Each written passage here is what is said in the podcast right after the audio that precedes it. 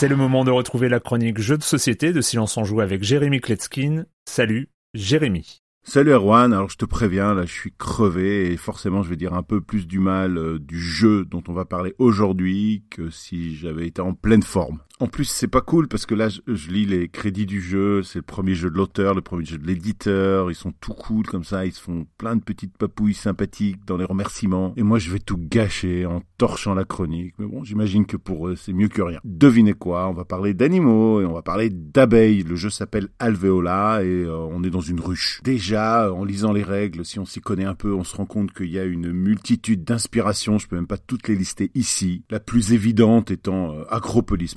Pas du tout sur le même type de jeu, mais il y a voilà, comme je le disais, il y a, il y a, plein de mécaniques imbriquées qu'on a déjà vu un peu partout et pourquoi pas, hein, ça, ça me dérange pas. De toute façon, vous savez, hein, quand je parle d'un jeu ici, c'est euh, pas pour en dire du mal, ça, n'aurait aucun intérêt. Euh. Les joueurs vont tour à tour euh, au centre de la table assembler un plateau commun composé de tuiles en forme d'alvéoles. Ce sont des hexaminos parce que bon, c'est des combinaisons de trois alvéoles en forme d'hexagone. Les alvéoles ont deux états possibles, donc vides ou remplis de miel et il y a toute une mécanique hein, vraiment à la Acropolis hein, où on va euh, superposer ces alvéoles selon qu'elles soient pleines ou vides. Donc on doit euh, en fait euh, mettre des vides sur celles qui sont pleines et mettre des pleines sur celles qui sont vides.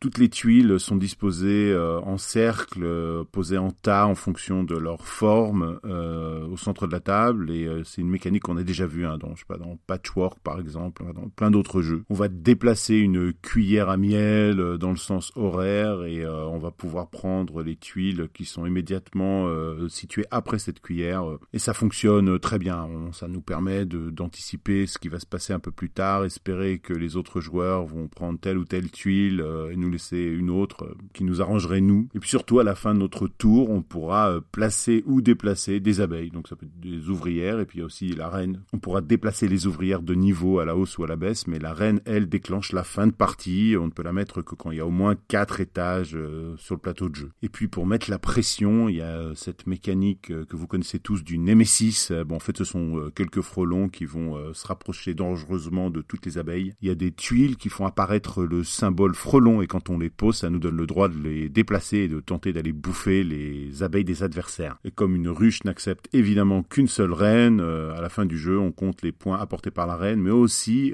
par toutes les autres abeilles en fonction du niveau où elles sont. À noter qu'il y a aussi des pouvoirs spéciaux qu'on va pouvoir déclencher avec le miel qu'on a récolté. Il y a toute une couche de choses euh, supplémentaires que j'ai pas vraiment développées ici. Hein. Alors même si ce jeu est en effet un enchevêtrement de mécaniques qu'on connaissait déjà, les fins de partie sont particulières. Ça permet vraiment les retournements de situation. Il y en a certains qui vont aimer, d'autres pas. C'est vraiment du pied dessus, pied dessous. Je rappelle son nom, Alveola, la cité des abeilles. C'est pas un jeu très simple, mais ça peut être un beau cadeau pour des gens qui ne jouent pas habituellement. D'ailleurs, c'est un concentré de plein de choses modernes, même si les interactions directes entre les joueurs où on va tenter de se bouffer le font sortir de la catégorie des jeux tout mimi. Hein. Et en fin de compte, on a un jeu qui est euh, très sympathique, mais on voit bien qu'ils n'ont pas pris de risque. L'auteur Thomas Favrelière s'est illustré par Mathieu Martin et c'est édité chez Two Tap de 2 à 4 joueurs pour des parties entre un quart d'heure et une demi-heure. Je leur connais pas de nouveaux projets, mais je souhaite qu'ils continuent à faire des jeux parce qu'il y a vraiment du talent, hein, ça se ressent. Et quant à moi, bah,